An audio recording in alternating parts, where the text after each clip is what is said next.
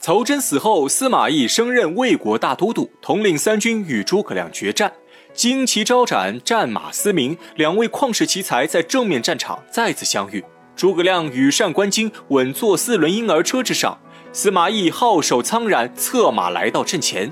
二人既是生死仇敌，又是难得知音，互相拱手礼拜后，诸葛亮率先发起言语攻击，表示如果没有自己的帮助，司马懿坐不上大都督的位置。司马懿口才远非王朗能比，坐在地上反击诸葛亮。孔明。汝本是南阳一耕夫，上不知天数，下不明大事。本该偏安一隅，保境安民。为何屡屡逆天行事，强行用兵？如主阿斗愚蠢，莫非汝比他更愚蠢？这本是两位喷神的唇枪舌战。刘禅却无辜躺枪，诸葛亮一听，再也坐不住了，起身反骂回去，指责司马懿背叛大汉，助曹为虐，日后必遭天谴。谁知司马懿脸皮厚如城墙，听后不以为意，当场发出一阵灵魂笑声：“匹夫好大口气呀！孔明啊，听我一言，你我如今都是五十岁的人了，天命不永。”余日无多，你我与其争斗至死，不如各自引兵班师，安享天年。这话摆明了就是要用时间来耗死诸葛亮。诸葛亮也看破了司马懿的阴谋，反手就放出大招。原来你知道非我之敌呀！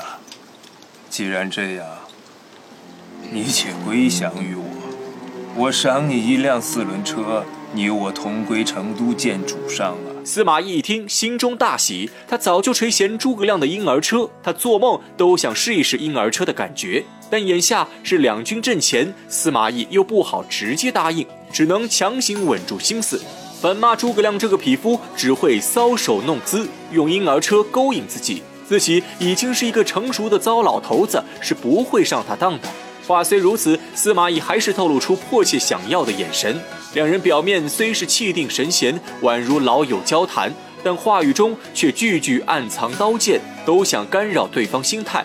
这正是高手过招，招招致命。司马懿百思不得其解，戴笠等人在阵中更是茫然失措。他们按照司马懿所说，从生门杀入八卦阵。本想再从修门杀出，结果进入生门之后，所有的阵门都关闭了，周围尽是蜀军身影，八卦阵门已然消失不见。带领三人拼命厮杀，但诸葛亮的八卦阵玄妙高深，又岂是他们几个莽夫可以突破的？最终，带领三人力竭被捕，诸葛亮命人扒光他们的衣服，将脸涂成墨色，绑在车上送给司马懿，还让戴琳传话告诉司马懿。让他回家重读三年兵书，再来一决雌雄。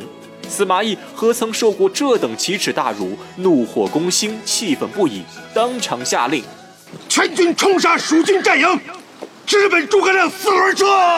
这时，司马昭赶紧拦下父亲，他看出这是诸葛亮的激将法，担心诸葛亮暗地里设下埋伏。可司马懿此时的心态已经被诸葛亮打崩，不听司马昭的劝阻，决定强抢诸葛亮的四轮车。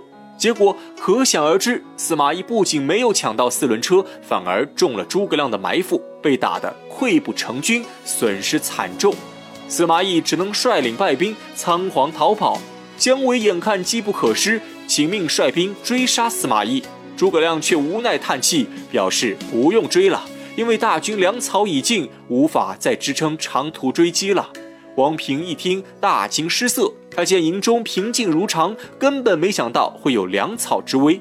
诸葛亮虽然神机妙算，但他也不知道为何蜀中粮草会延误日期。算时间本该在十日之前就送到的。北伐大军没有粮草，便无法继续进军。